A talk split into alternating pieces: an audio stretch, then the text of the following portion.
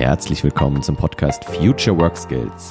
Ich bin Dennis Fischer und hier dreht sich wie immer alles um die wichtigsten Skills der Zukunft.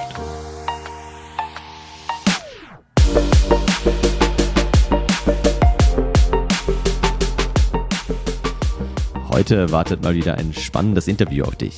Ich dürfte Anna und Nils schnell interviewen.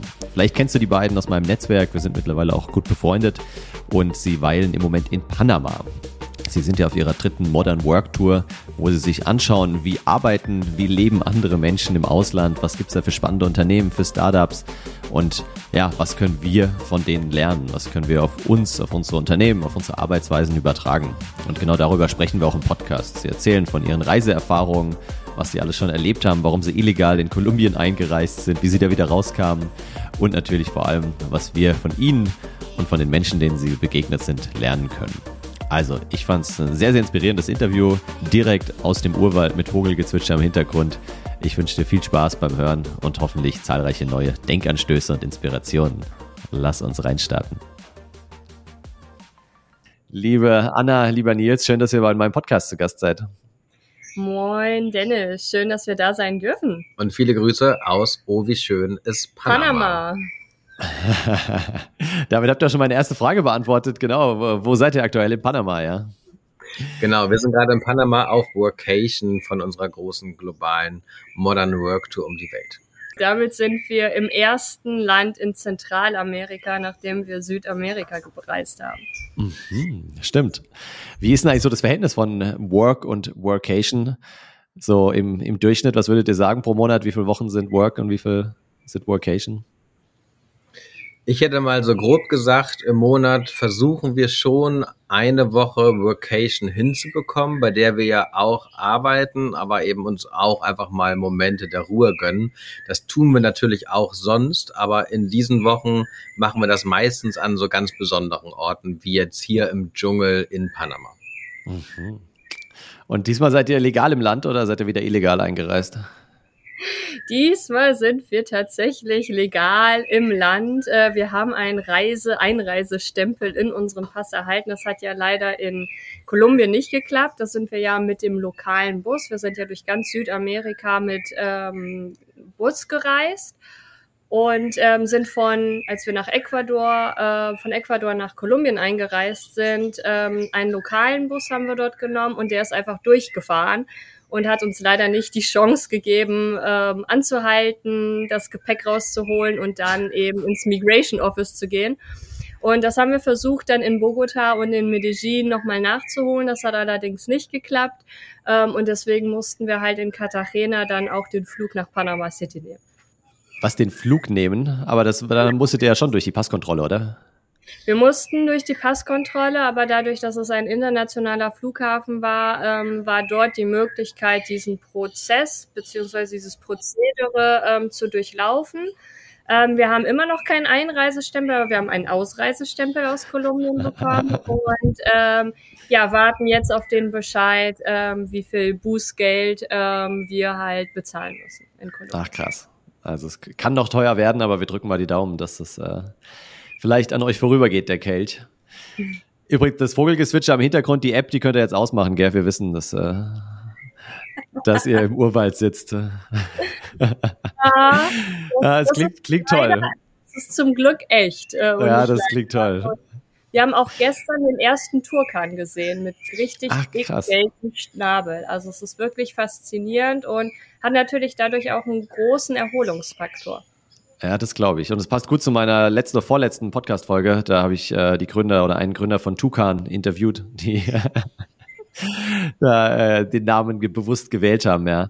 Aber was ich mich so gefragt habe, äh, ihr habt ja jetzt das, die, die, die dritte äh, Tour ist es bei euch, ja? Modern ja. Work Tour. Die ersten beiden gingen äh, durch Asien und durch Afrika und jetzt eben Südamerika warum, warum seid ihr jetzt wieder diese Reise angetreten? Was, was reizt euch da irgendwie? Was treibt euch an? Äh, ja, warum? Wir sind notorisch neugierig und wir wollten super gerne nach der Pandemie den Kreis schließen und einmal weltweit geschaut haben, wie moderne Arbeit gestaltet wird und was wir für die Zukunft der Arbeit lernen können. Und für uns war es quasi Ehrensache, äh, nochmal aufzubrechen und den letzten großen Kontinent mit Süd-, Mittel- und Nordamerika zu bereisen, um ähm, einfach hier auch nochmal zu gucken, was können wir lernen, was können wir mitnehmen und was bringen wir natürlich dann auch nach Hause, wenn wir wieder da sein werden. Das heißt aber, das ist jetzt auch eure letzte große Reise oder habt ihr noch weitere in den nächsten Jahren geplant? Also ich glaube, für die Modern Work Tour, so wie das Konzept aktuell ähm, ist, ähm, können wir das nachher auch abschließen. Das große Finale soll ja auch im Silicon Valley stattfinden, mal zu schauen, was können wir eigentlich von den internationalen Einblicken in dieses Modern Work äh, Tal bringen. Ähm, und ich glaube nicht, dass wir durch sind mit Reisen im Allgemeinen. Ob sie jetzt in diesem Konzept so nochmal stattfinden werden, das wird sich äh, ergeben. Mhm. Sehr interessant. Jetzt seid ihr gerade wieder in einem neuen Airbnb angekommen. Ich war jetzt auch gerade letzte Woche vier Nächte im Hotel und äh, ich sag gleich was zu meiner Marotte. Ich habe immer so einen bestimmten Ablauf, wenn ich irgendwie in einem neuen Hotelzimmer oder im Airbnb ankomme. Was ist das bei euch? Würde mich mal interessieren. Bei uns äh, haben wir tatsächlich so ein, zwei unterschiedliche Marotten. Ich glaube, das allererste, was in der Regel passiert, ist, dass wir Löwy, das ist so ein kleiner Kuscheltierlöwe, der immer bei mir ganz oben im Rucksack drin ist, dass wir den rausholen und aufs Bett setzen. Ab dann heißt der uns quasi in der Wohnung willkommen. Ich glaube, das ist das Erste, was wir immer tun.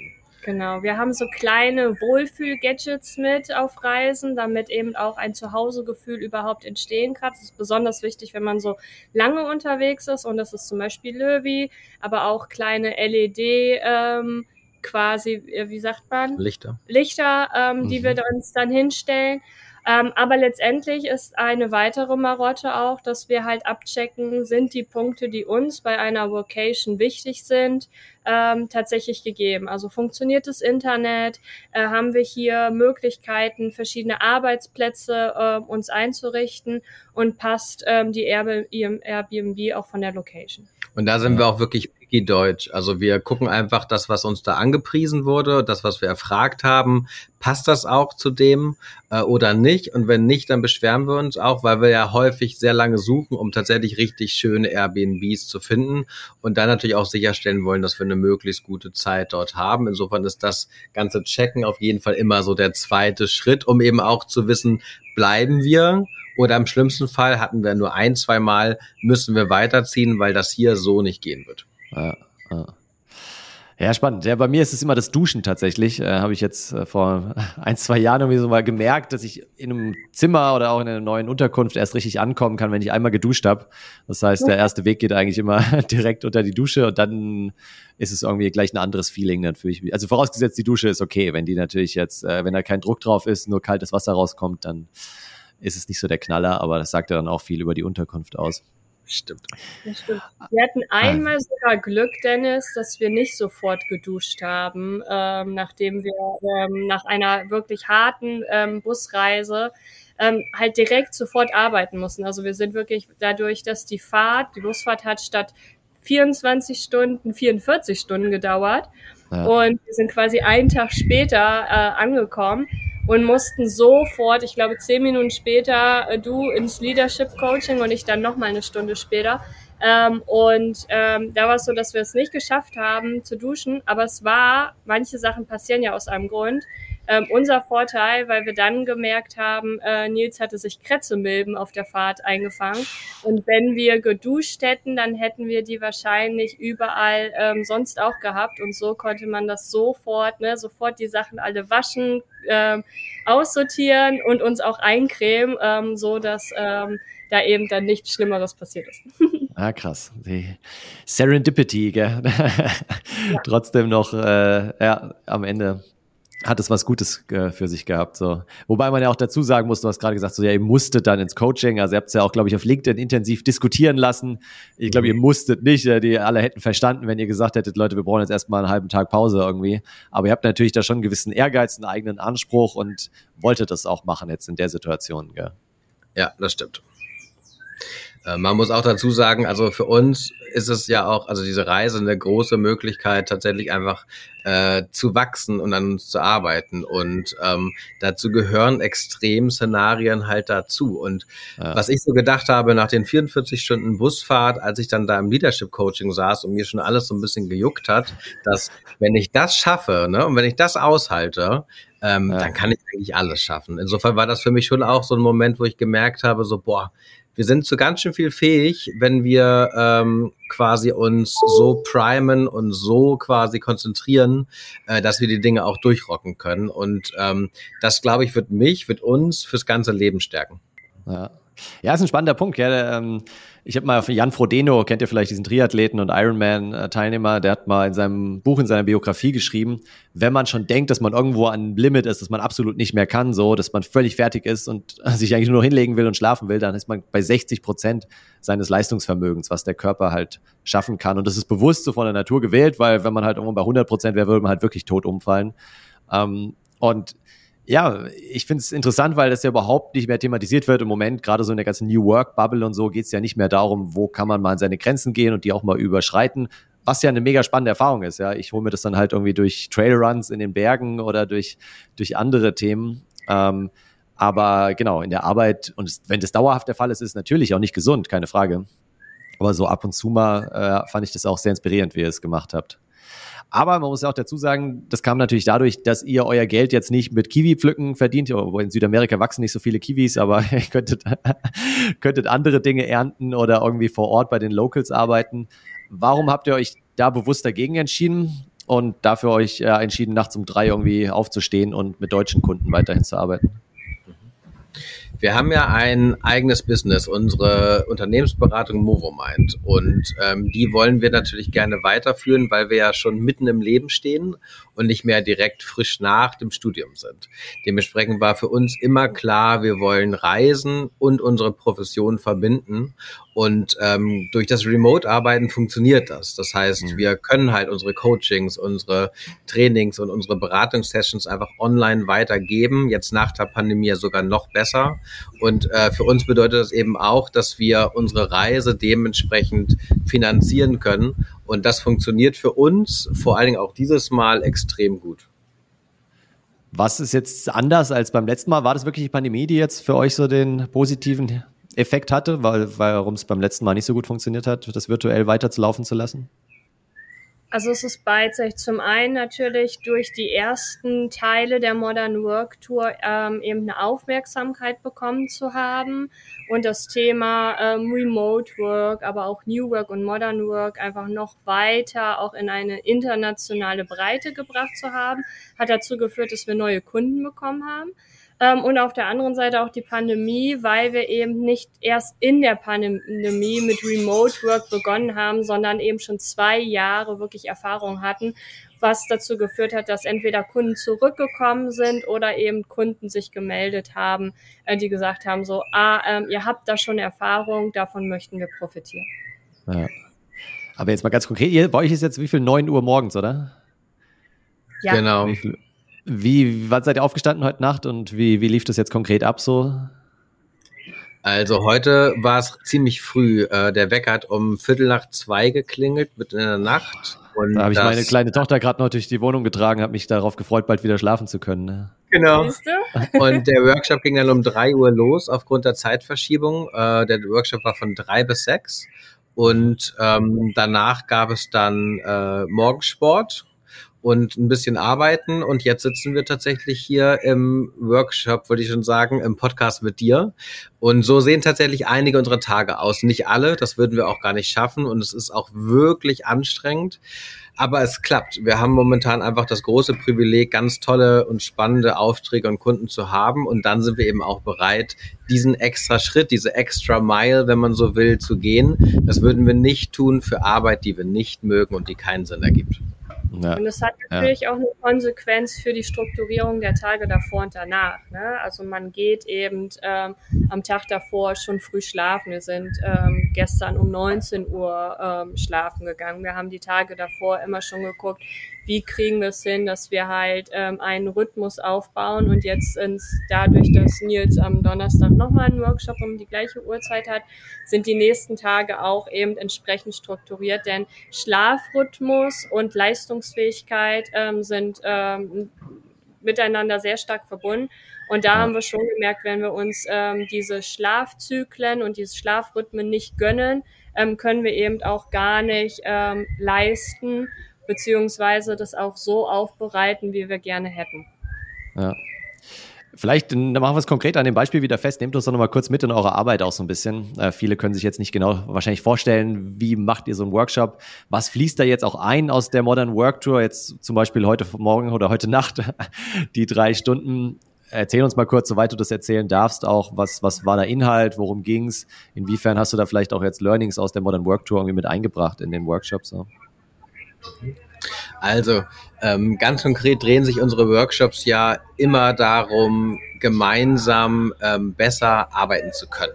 Und ähm, in dem Workshop zum Beispiel heute Morgen äh, ging es um das Reflect and Act Modell. Ich hoffe, man hört mich gerade, weil im Hintergrund fährt gerade ein Wagen mit Werbung lang. Ja, ich habe mich gerade ähm, gefragt, welcher Vogel das ist. Klingt ein bisschen komisch. Aber. Im Urwald, im Urwald, unglaublich. Ähm, also, heute Morgen ging es um Reflect and Act. Und das ist ein Workshop, der ganz konkret guckt, wie kann man quasi regelmäßig die Balance finden aus Reflektieren darüber, was man tut, also einen Schritt raus zu zoomen, zurückzutreten, um dann wieder ins Acting zu kommen, also tatsächlich Dinge anzugehen, umzusetzen, auszuprobieren. Und das ist das Modell äh, der Proaktivität, welches wir tatsächlich auf der Tour entwickelt haben, basierend auf unseren Erfahrungen mit den ganzen Gesprächen, die wir hatten, inzwischen ja über 180 Stück, wo wir immer wieder auch die Gründer, die People Leads gefragt haben, was ist eigentlich wichtig? Und da kam im Subkontext, im Kontext immer wieder raus, es geht halt um dieses Spannungsfeld. Ich muss reflektieren, um anpassen zu können und dann aber gleichzeitig auch natürlich einfach umsetzen und Sachen angehen. Und darum ging es heute. Und dann hat man natürlich gemeinsam geguckt mit dem Unternehmen, was heißt das für euch? Also was könnt ihr tun? Wie könnt ihr diese Reflexionsschleifen einbinden? Wie könnt ihr aber auch Phasen haben, wo ihr wirklich ganz konkret umsetzt und richtig was schafft und das Ganze in eine gute Balance zu bringen. Und das war so das Thema vom heutigen Workshop um drei Uhr nachts. Ah, cool. Kann ich mir, kann ich mir jetzt was drunter vorstellen. Jetzt hast du schon gerade angesprochen, äh, die ganzen Interviews, was über 180. Wie, hast du gerade gesagt, äh, die ihr geführt habt mit spannenden Gründerinnen, ja, Selbstständigen, aber auch äh, Angestellten, öffentlichen Institutionen, äh, der, der deutschen IHK, glaube ich, äh, und so weiter. Also wirklich diverse Leute. Angenommen, ihr hättet jetzt eine Million auf der Seite liegen und solltet die investieren in alle Leute, und nicht in alle, sondern in ausgewählte Personen, in ausgewählte Projekte, die ihr getroffen habt. Was wären da so zwei, drei, wo ihr sagt, hey, denen würden wir auf jeden Fall eine Menge Geld geben? Vielleicht gar nicht unbedingt, weil sich da am besten verzinst und weil ihr die beste Rendite bekommt, sondern weil ihr sagt, hey, das ja, fanden wir so wichtig, so inspirierend, denen würden wir auf jeden Fall gerne helfen irgendwie. Uns sind insgesamt vier eingefallen. Ähm, so dass wir halt quasi jedem 250.000 geben würden. Und ähm, ein Herzensmensch, den wir in der Mongolei kennengelernt haben, war Hulan mit ihrem ähm, Skincare-Unternehmen ähm, Lamour. Und okay. dadurch, dass die Produkte wirklich handgemacht sind, nur von Frauen in der Produktion gemacht sind und sie eben einen ganz tollen nachhaltigen Ansatz ähm, auch äh, fährt, mittlerweile auch in den USA ihre Produkte vertreibt und ich würde es lieben, in Europa ihre Produkte zu bekommen. Deswegen würde ich sie da gerne unterstützen. Aha, spannend. Die weiteren 250.000 Euro würde ich, würden wir in Imagine We stecken. Die sitzen in Ruanda und Imagine We ist von der ganz wunderbaren Dominique Alonga geführt. Sie ist die jüngste Verlegerin Afrikas. Und okay. äh, Imagine We hat das große Ziel, quasi authentische afrikanische Geschichten in Bücher zu bringen und äh, quasi ähm, diese zum Leben zu erwecken. Und wir fanden das ganz wunderbar und hatten ganz tolle Gespräche und glauben ganz fest daran, dass wir alle ganz viel Inspiration bekommen können äh, von diesen Geschichten. Und ähm, das wäre was, wo ich sage, das ist eine richtig gute Investition in ein ganz tolles Unternehmen. Das dritte ist ähm, gerade ein Unternehmen, was wir jetzt in Panama City kennengelernt haben, ist Zinli. Ähm, denn wir haben erfahren, dass viele Menschen in Zentral, aber auch in Südamerika gar keinen Zugang zu Kreditkarten haben. Und häufig versperrt das dann auch zu, den Zugang zum Online-Shopping zum Beispiel, weil häufig wird ja eine Kreditkarte benötigt, wenn man irgendwo online shoppen möchte. Das heißt, auch in der Pandemie war das durchaus ein großes Thema. Also wie kommen die Leute plötzlich auch ähm, an Lebensmittel, an Güter dran, ähm, wenn die Geschäfte alle zu sind oder wir im Lockdown sind. Und äh, Zinli ähm, stammt von Sin Limit, also ohne Limit, ähm, mhm. macht den Zugang zu Kreditkarten für alle möglich. Also das heißt, reduziert die Hemmschwellen und die Hemmstufen, um eine Kreditkarte in Zentral- und Südamerika äh, zu erlangen. Und ich glaube, es ist ein ganz toller Ansatz, jedem von uns ein besseres, ein gutes Leben zu ermöglichen. Deswegen würden wir da ähm, auch gerne investieren. Okay, wie funktioniert das konkret? Haben die eigene Kreditkarten oder die, äh, genau. treten die als Bank auf dann? Nein, die haben eigene Kreditkarten mhm. ähm, und die kannst du dir dann entsprechend zuschicken lassen. Ähm, du hast dann, du kannst das über dein Konto dann öffnen. Also das heißt, es ist nicht irgendwie bankabhängig. Ja. Ähm, das heißt ähm, eben auch, dass du da normal einfach wie, wie ein Einkauftätigkeiten kannst du eben dir auch eine Kreditkarte erwerben. Und die okay. bauen dann die ganze Community und den ganzen Support dahinter. Ja, ja. Und die kannst du dann irgendwie aufladen mit Geld oder? Exakt. Genau, die wird verknüpft und sozusagen die Idee dahinter ist, dass jede Person, selbst wenn sie keine Kreditkarte über die eigene Bank oder auch im eigenen Land kriegen kann, ja. eben mit Sinli die Möglichkeit hat, eine Kreditkarte zu erhalten. Und damit geht es eben laut dem Gründer Javier um die Demokratisierung des Online-Einkaufens, weil jeder die Möglichkeit haben sollte, dies zu tun. Und ja. Äh, wir glauben, dass es einfach im Sinne von Gleichberechtigung weltweit einfach ein ganz wichtiger Punkt. Mhm. Und es gibt auch ein letztes, äh, weil wir auch so begeistert waren, und zwar ist das äh, eine quasi soziale, nachhaltige Organisation aus Ecuador. Wir sind ja, Anna und ich sind ja Thank You Ambassadors ähm, und Thank You ist eine GmbH aus Deutschland, die Dankeschöns online quasi vergibt. Und okay. als Ambassadors durften wir in Ecuador deren Partnerorganisation äh, Joco Toco kennenlernen. Und diese, und diese kümmern sich darum, dass Wald geschützt wird. Und zwar im größeren Stil und mit ganz tollen nachhaltigen Ansätzen. Und ähm, wir glauben, dass es das mehr braucht, nicht nur in Ecuador, sondern weltweit und würden hier sehr gerne die letzten 250.000 rein investieren, um möglichst viel Wald zu schützen. Okay, sag nochmal was zu Thank You. Was, was ist das genau? Was machen die? Habe ich noch nie gehört so. Äh, Thank You ist äh, eine Organisation, die sich überlegt hat, wir sagen so häufig Danke für irgendwas oder tun irgendwas und sagen, nee, nee, Dennis, da brauchst du mir kein Geld für geben. Der da Tipp nicht für, gell? Da nicht genau, für. Da nicht für. Der Tipp war kostenlos für dich. Und Thank You hat sich eben überlegt, wie wäre es, wenn man trotzdem was Gutes tun könnte. Und Thank Yous sind quasi digitale Dankeschöns, Aha. die du immer in Verbindung mit beispielsweise Bäume pflanzen, Wald schützen oder anderen Dingen verknüpfst. Und mhm. äh, ganz konkret heißt das einfach, auf der Webseite kannst du dir quasi Thank Yous kaufen, die du dann verschickst. Mhm. Und äh, wenn du mir jetzt quasi einen Gefallen getan hast, dann würde ich dir zum Beispiel ein Thank You schicken, du würdest das öffnen und dann würde kommen, Dankeschön für XY und mit diesem Thank You wurden zehn Bäume gepflanzt. Okay, ähm, ja. Quasi das kleine Dankeschön, was eine große, quasi eine große Geste ist. Okay. Ja, spannend. Also von der Mongolei über Afrika bis jetzt hin nach, nach Südamerika. Eine kleine Auswahl der Projekte, unzählige. Ich meine, den, den ersten Teil kann man sich ja in eurem Buch auch äh, anschauen und anlesen. Ja. Ich hoffe, es gibt jetzt auch ein Buch natürlich zu der Reise, aber bin ich mal guter Dinge, dass da was kommen wird.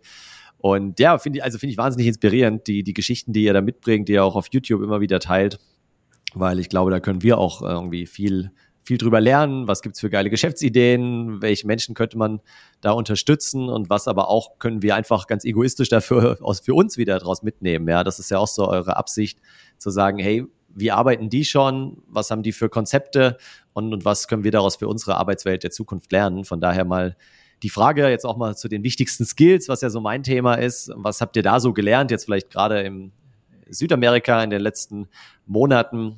Was sind denn so die wichtigsten ja, Skills für die nächsten Jahre und äh, welche werden da vielleicht in Südamerika schon besser gelebt, als das bei uns der Fall ist?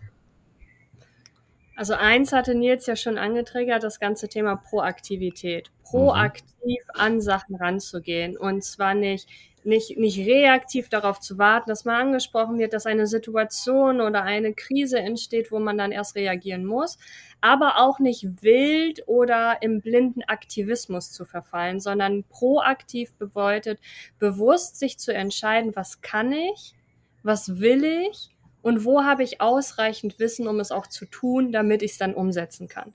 Ähm, und da ähm, ist es, glaube ich, enorm wichtig zu schauen, ähm, wie können wir das vereinbaren? Denn wir brauchen manchmal Ruhe, aber wir brauchen auch manchmal Zugang, dass wir also Zug ähm, auf etwas, ähm, damit wir eben da auch ins Handeln kommen. Und hier eben sich diese Balance zu nehmen aus dem Reflektieren, was ist eigentlich passiert, wie ist das gelungen und was kann ich daraus aktiv für mich lernen, um es nachher besser zu machen. Das ist ähm, das Wichtige, ähm, Proaktivität im Sinne von Reflect and Act. Aha. Ja. Was ich ergänzen würde noch, weil ich es auch unglaublich wichtig finde und auch uns schon ganz viel inspiriert hat, ist tatsächlich dieses Thema Mut. Ähm, mhm. mutig sein und auch mutig durchhalten können. Und wir haben immer wieder Menschen getroffen, die wirklich mit herausfordernden Umständen zu kämpfen haben, sei es ähm, politischer Natur, sei es einfach finanzieller Natur, und die aber, weil sie so überzeugt waren, dass das, was sie tun wollen, einen Mehrwert bringen wird für andere, es geschafft haben, durchzuhalten. Und das ist egal, ob es ein Startup ist, was im Libanon geblieben ist, obwohl dort regelmäßig jeden Tag das Internet ausfällt. Äh, und sie aber gesagt haben, wir wollen hier in unserem Land den Unterschied machen und nicht irgendwo es uns leicht machen und beispielsweise ähm, nach Europa äh, weiter rein oder in die USA gehen. Ähm, oder aber auch ähm, ein quasi ein Unternehmen aus ähm, Chile, Wheel the World, die gesagt haben, wir müssen Reisen für alle machbar machen und nicht nur für Menschen, die quasi körperlich komplett gesund sind und gut funktionieren. Und ähm, das sind harte, lange Wege und wir haben gelernt, dieses Dranbleiben, es braucht eine extra Kraft und es braucht einen ganz starken Sinn, aber es wird für die Zukunft nur noch wichtiger sein, gerade wenn neue Krisen kommen und wir wieder quasi uns auch neu finden müssen, um einfach in der Krise, in schwierigen Situationen weiter gut agieren zu können, weil das wird sehr wichtig werden. Mhm. Und ein weiterer Aspekt, der auch in deinem Buch ähm, mit drinne ist als Future Skill oder Future Work Skill, das Thema unternehmerisches Denken. Mhm. Ja, wir haben ja auch ähm, unser Purpose on Reading Gespräch dazu geführt und da hast ja. du ja auch gesagt, ähm, unternehmerisches Denken ähm, wird in Zukunft wichtig sein. Ich habe den Eindruck, das können wir auch in Deutschland noch mal viel mehr lernen. Nicht nur mutig zu sein, unternehmerisch zu denken, sondern wirklich auch bestimmte Sachen einfach zu unternehmen und das auszuprobieren, auch wenn wir ähm, hinfallen, auch wenn wir vielleicht ähm, das Business nicht durchbekommen. Aber das zu tun, das sehen wir weltweit. Die Leute sind da aktiv und ähm, ich glaube schon, dass unternehmerisches Denken weiter auch ein wirkliches Future Work Skill ist. Aha. Also Proaktivität, Mut und unternehmerisches Denken, das klingt erstmal ja, super gut, würden wahrscheinlich jeder unterschreiben, äh, haben sich auch viele und deutsche Unternehmen mittlerweile irgendwie als Wert gesetzt. Wir wollen mutig sein. Ja, was das dann am Ende heißt, ist dann, ich hole mir heute mal einen Tee statt einen Kaffee oder so, oder heute gehe ich mal in eine andere Kantine.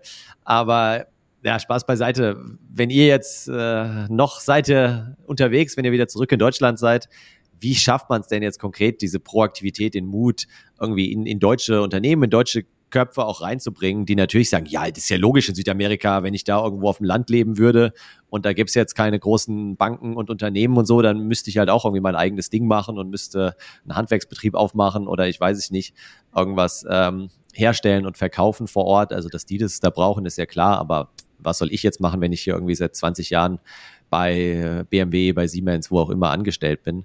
Was, was sagt ihr denen dann? Also ich möchte einen Scherz aufgreifen, weil ich fand das gar nicht so abwegig. Ähm, es fängt schon bei den kleinen Sachen an. Ne?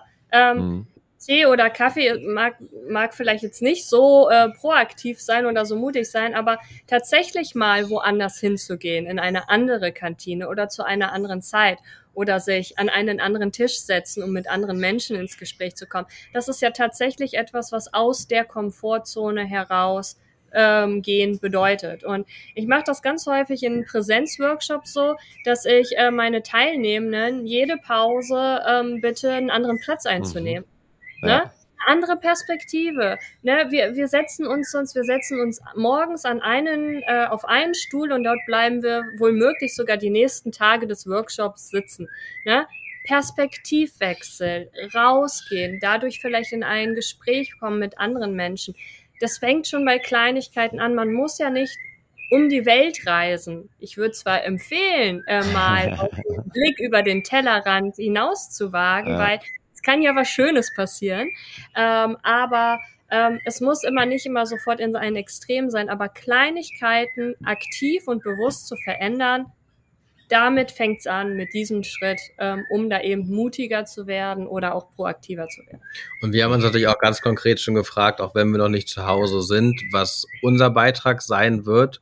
Und da wird es noch verstärkt darum gehen, auch die Learnings zu teilen. Also wir werden natürlich weiterhin Vorträge geben etc.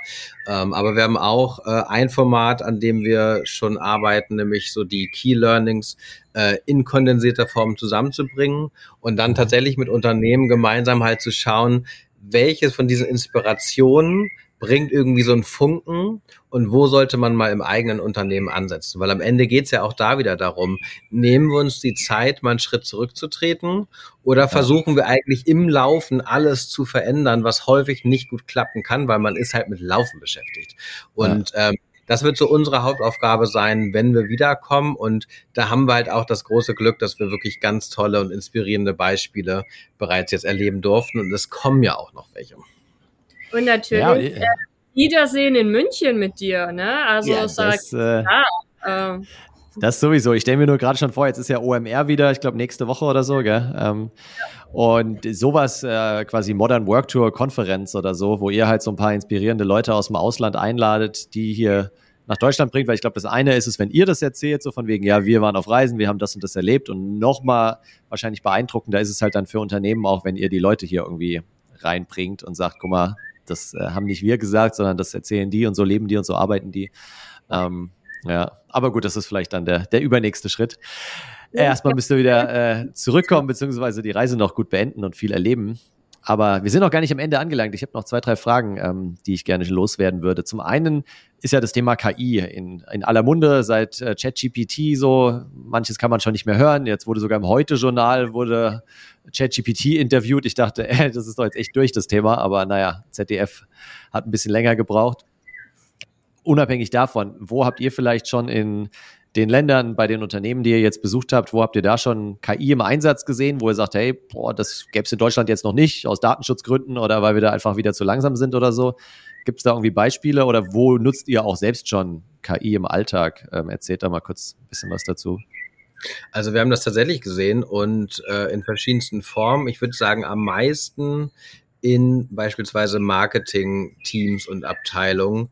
Ähm, mhm. Ich denke da gerade auch an ein Unternehmen, wo wir jetzt auch gerade erst waren, Popcorn Labs, die einfach bestimmte Grundlagen sich mit der KI erarbeiten und äh, danach natürlich mit ihrem äh, Fachwissen darüber gehen, aber einfach sich ein bisschen Zeit sparen. Ja. Und äh, wir machen es bei uns so, dass wir vor allen Dingen für Recherchezwecken äh, KI benutzen, weil es einfach unser Leben erleichtert und äh, beschleunigt und äh, das hilft uns extrem, einfach eine Suche abzukürzen. Wichtig ist natürlich dabei immer zu gucken, kann man es verifizieren oder muss man es eigentlich falsifizieren, nochmal neu suchen. Das heißt, ähm, mein Eindruck ist sozusagen diese Verantwortung, die damit einhergeht, dass es so leicht jetzt geht, die ist wichtig zu fokussieren. Und äh, das wird auch die große Herausforderung sein für Unternehmen allgemein und auch für die internen Unternehmensabsprachen, damit man halt auch da so einen gemeinsamen Code of Conduct entwickeln kann in Bezug auf den Umgang mit AI. Mhm. Und ansonsten planen wir auch im weiteren Verlauf der Modern Work Tour ja nach Kanada zu gehen, wo ja viele ja. Ursprünge und auch der Godfather of KI äh, sitzt. Und ähm, da wollen wir natürlich auch mal reinschnuppern und gucken, ähm, kriegen wir da Leute, die sich eben auch ähm, dazu nochmal positionieren, auch wenn man äh, bedenkt, ähm, dass halt öffentliche Briefe geschrieben werden, Warnungen ausgesprochen werden, auch von allen möglichen. Also ähm, da das Thema eben weiterhin beobachten und auch sich damit auseinandersetzen, ähm, wird, glaube ich, sehr zentral sein und durchaus auch einen Effekt und einen Einfluss auf die Modern Work Tour ähm, haben, wenn es darum geht, Interviews zu führen oder Menschen zu treffen, die sich auch mit KI beschäftigen. Ja. Ja, spannend. Mit Godfather auf KI meinst du hier Geoffrey Hinton, der jetzt heute in den Medien war, der bei Google zurückgetreten ist, oder wen meinst du? Dadurch, dass wir nicht wissen, wen wir da treffen können, ähm, ja, ja. kann ich dir noch nicht genau sagen, ähm, wen, äh, um wen es sich da handelt, aber ihn meinte ich schon als derjenige, der halt hervorsticht. Ne? Ja, äh, äh. da bin ich gespannt, ja, wen ihr noch so auftut. Ähm, Jetzt aber nochmal zu euch, auch als, äh, als Paar. Das würde mich zum Abschluss noch interessieren. Ihr macht ja die ganzen Reisen zusammen, ihr arbeitet zusammen. Also äh, ja, verbringt so viel Zeit zusammen, wo ich äh, mir manchmal die Frage stelle, wie wäre das, wenn ich mit meiner Freundin so viel Zeit verbringen würde? Ich glaube, anstrengend für beide Seiten, muss man äh, ehrlicherweise sagen. Ähm, wie ist das für euch? Ist ja auch nicht immer Freude, Friede, Freude, Eierkuchen. Ähm, was, was habt ihr so über euch gelernt als Paar, als ja, über, über die Beziehung? Und was könnt ihr vielleicht mit uns teilen, wenn ich dann doch mal irgendwann beschließen sollte, mit meiner Freundin zusammenzuarbeiten? Was könnte ich da von euch lernen? Dennis, alles nur Sonnenschein, sag ich dir. Nur Sonnenschein. Immer nur Vogelgezwitscher im Hintergrund. Genau. Ja, also. Nein, so ist es natürlich nicht. Und ähm, wir können auch sagen, es ist einfach ein sehr, sehr intensiver Prozess, auf den wir uns aber eben einlassen wollten, weil wir das Privileg, gemeinsam so intensiv ein Leben leben zu können, einfach so spannend fanden, dass wir gesagt haben, das wollen wir angehen. Ein wichtiger Punkt ist Streiten lernen, tatsächlich. Mhm. Äh, eine Streitkultur miteinander zu entwickeln.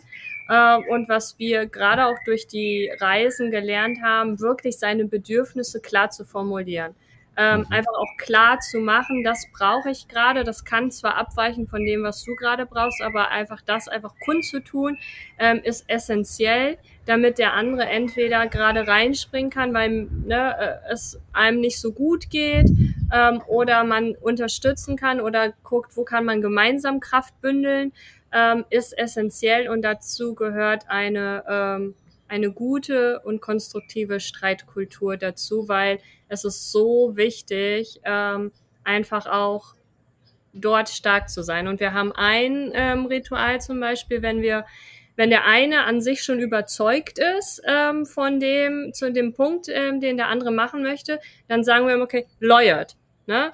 Ähm, ich weiß nicht, ob du es kennst von How I Met nee. Your Mother kommt es. Ah, ja, ja, ja. Marshall immer, okay, it's lawyered, ne? Ähm, es ist genehmigt äh, oder ne, alles klar, uh, go for that.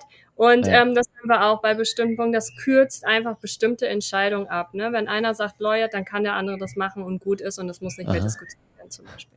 Ein weiterer Ansatz, der uns tatsächlich auch ähm, selber sehr geholfen hat und mit dem wir auch immer wieder andere Menschen zum Denken anregen, ist super simpel, aber vielleicht auch deswegen so effektiv, nämlich der Me and We Ansatz, den wir auch in unserem Buch zur Modern Work Tour äh, quasi das erste Mal benannt haben. Äh, und da geht es darum zu gucken, wann ist Me-Time, also meine eigene Zeit und wann ist We-Time wichtig und wann passt es perfekt zusammen, dass beide sagen, ach, perfekt, tschüss, bis nachher. Und ja. wann muss man es ein bisschen für sich einfordern, weil es wichtig ist, sich um sich selber zu kümmern, gerade unterwegs, wenn man eben irgendwo im Nirgendwo ist oder was weiß ich in Lagos in einer 22 Millionen Stadt, dann ist es einfach super wichtig, ähm, da ein Augenmerk drauf zu legen. Ne? Das heißt, sozusagen dieses Selbstbewusstsein ist, glaube ich, etwas, also das, das Bewusstsein zu sich selbst. Ja, genau. Ja. Ähm, ist etwas, was einfach bei uns, würde ich schon sagen, gestiegen ist. Und trotzdem passiert es bei uns, dass man mal jemanden am schlechten Tag auf dem falschen Fuß erwischt. Das ist, glaube ich, auch ganz menschlich. Und ja. trotzdem ähm, ist es auch notwendig, bestimmte Vorbereitungen zu treffen. Ne? Also an manchen Stellen braucht es zum Beispiel in der Airbnb ein Zimmer mehr, damit man wirklich einfach auch mal die Tür zumachen kann. Oder die ja, Möglichkeit, ja. Ähm, Ne? Also in einem, einem Viertel, in einem Stadtviertel zu leben, wo ich zum Beispiel, also in Bogota hatten wir das, wo ich zum Beispiel auch sagen kann, so okay, ich traue mir auch zu, alleine rauszugehen ähm, und ja. ähm, da einfach mal einen, einen Spaziergang oder ins Museum zu gehen, ähm, weil ähm, es ist wichtig, eben seine individuellen Bedürfnisse eben auch auszuleben aber dann auch immer wieder auch zusammenzukommen. Und eine Sache, äh, da möchte ich auch dir Dank ähm, sagen, weil du warst einer derjenige, der das ähm, als Auslöser nochmal in die Diskussion gebracht hat. Du hast uns nämlich einmal gefragt, so, ey, ähm, habt ihr eigentlich auch noch was vom Reisen oder arbeitet ihr nur? Das war so vor paar Wochen, hattest du uns das gefragt. Und daraufhin haben wir einfach auch nochmal gesagt, so, okay, wie können wir eben Reiseerlebnisse gemeinsam einfach auch nochmal viel stärker ähm, bewusst in unseren Alltag bringen. Ne? Und so gucken wir einfach auch mal, gibt es bestimmte Entdeckungen. Also so haben, kann man zum Beispiel mal gemeinsam Spanisch lernen. Oder ähm, jetzt sind wir gestern zum Beispiel an einen Fluss gegangen ähm, und äh, sind da ein bisschen wandern gewesen. Und ähm, das ist genauso wichtig, ähm, um eben Arbeitsalltag, aber auch Reisealltag und gemeinsame und einzelne Zeit irgendwie füreinander, äh, miteinander zu gestalten. Ja.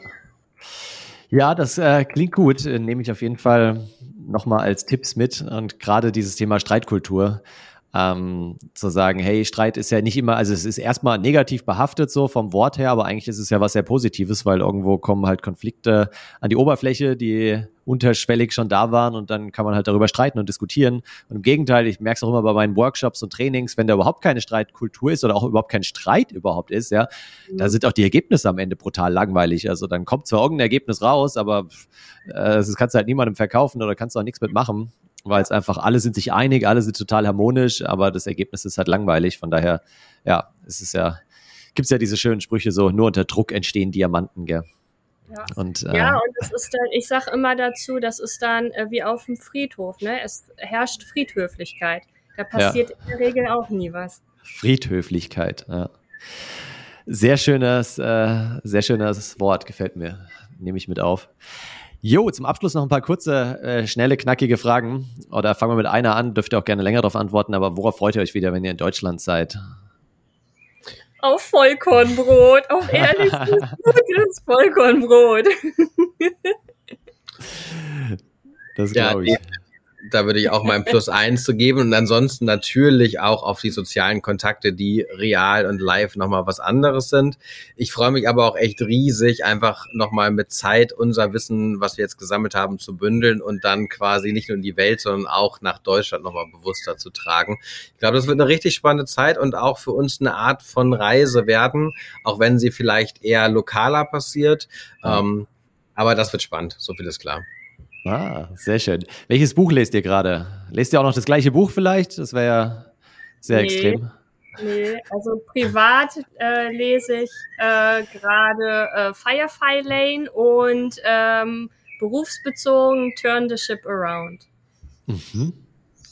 Und ich lese gerade ein Buch, dessen Titel ich nicht weiß. Ähm, perfekt, aber passend zu unserer Situation, nämlich zu einem Schiffsuntergang direkt vor der kolumbianischen Küste von oh. dem war? Anna, weißt du noch? Shipwreck Sailor von Graci Gracias. Marquis Garcias, glaube ich, heißt genau. er. Ja, ja, ich, ja. Amerikanischer ja. Autor. Genau. Und warum perfekt zu eurer Situation? Weil ihr jetzt bald selbst aufs Boot steigen werdet, gell? Nee, weil wir eigentlich aufs Boot gestiegen wären, aber Ach leider so, nicht okay. wegen der illegalen Reise. Und ich aber ganz froh war, wir haben das Buch, mein Buch, haben wir in Rio gekauft und ich habe es mir Aha. immer aufbewahrt. Und am Ende bin ich sehr froh, es nicht schon vorher gelesen zu haben, weil ich wäre ungern danach aufs Schiff gegangen. Ja, das glaube ich. Welchen Podcast hört ihr gerade? Was soll das? Einer, ihr hört natürlich viele wahrscheinlich, aber was ist so einer, den ihr gerade neu entdeckt habt vielleicht oder den ihr sehr gerne hört aktuell? Ich höre tatsächlich sehr gerne ähm, Hotel Matze. Der ist ja mhm. ziemlich groß, also auch kein Geheimtipp mehr, glaube ich. Ja. Aber für die, die ihn nicht kennen, das ist einfach wirklich ein ganz sympathischer Typ. Äh, und meine Lieblingsfolge ist auf jeden Fall mit Jan Delay, der ja auch Hamburger ah. Jung ist. Ne? Ähm, das hat einfach sehr viel Spaß gemacht. Äh, für mich sind es die vergessenen drei der PM-Podcast History. Okay. Okay, das den habe ich noch nicht gehört tatsächlich, aber werde ich mal mit auf die Liste setzen. Da wird, wird immer zu einem bestimmten Thema drei vergessene Persönlichkeiten äh, aus der Geschichte porträtiert. Okay. Also ähm, Entdecker, Startups, die ersten Millionäre oder wie ja. auch immer. Das ist ganz cool. Aber halt Leute, die man jetzt nicht kennt, äh, die nicht genau, so populär geworden sind dann. Kennt, ne? Genau. Mhm. Mhm. Ja, äh, nochmal eine andere Diskussion, da können wir nochmal drauf eingehen, weil ich äh, mir gestern beim Joggen auch so überlegt habe, warum es eigentlich immer nur um den ersten Platz geht. Ja? So wie immer nur geht es um Wer wird Weltmeister, weil sie jetzt auch gerade, äh, hatte ich auch mein Newsletter letzte Woche geschrieben über, über den Basketballer, der jetzt halt ausgeschieden ist wieder aus den Playoffs und so weiter. Und ich finde es so spannend, dass es bei uns in der Gesellschaft, aber ja schon seit der Antike, seit den Olympischen Spielen, irgendwann, es geht immer nur darum, wer ist auf Platz eins, aber dass da halt super viel Glück und Tagesform und alles dranhängt und vielleicht die Leistung von Platz zwei und Platz drei viel, viel stärker zu gewichten ist als die von Platz eins interessiert halt irgendwie keinen. Und äh, ja, aber da können wir nochmal einen eigenen Philosophie-Podcast drüber machen. Sehr gerne. Sehr gerne. Ähm, ja, dementsprechend sind wir auch schon am Ende angelangt. Ich äh, bin froh, dass die Leitung gehalten hat erstmal. Ich bedanke mich für eure Zeit zum Zweiten und äh, fand es sehr, sehr inspirierend. Habe viele Ideen und Denkanstöße nochmal mitgenommen, gerade so über die Skills, die spannenden Projekte, die ihr genannt habt. Äh, verlinke ich auch gerne in den Show Notes. Können wir im Nachgang nochmal besprechen. Und jetzt gehört euch quasi das Schlusswort. Wenn ihr noch irgendwas loswerden wollt an meine Hörerinnen und Hörer, dann wäre jetzt der richtige Zeitpunkt dafür. Man muss nicht immer um die Welt reisen, um tolle Menschen kennenzulernen und Inspirationen zu erhalten, aber die Augen und Ohren offen zu halten für das, was um einen herum passiert. Das ist, glaube ich, sehr wichtig, wenn man die Zukunft unserer Arbeit neu denken und mitgestalten möchte. Ja, dem Schlusswort ist nichts mehr hinzuzufügen, wie so häufig. Ich hoffe, du hast den Podcast genossen. Ich würde mich freuen, wenn du das nächste Mal wieder reinhörst. Gib gerne eine Bewertung auf iTunes ab oder empfehle ihn weiter an deine Freunde, Kolleginnen und Kollegen. Und bis dahin, bleib inspiriert, dein Dennis.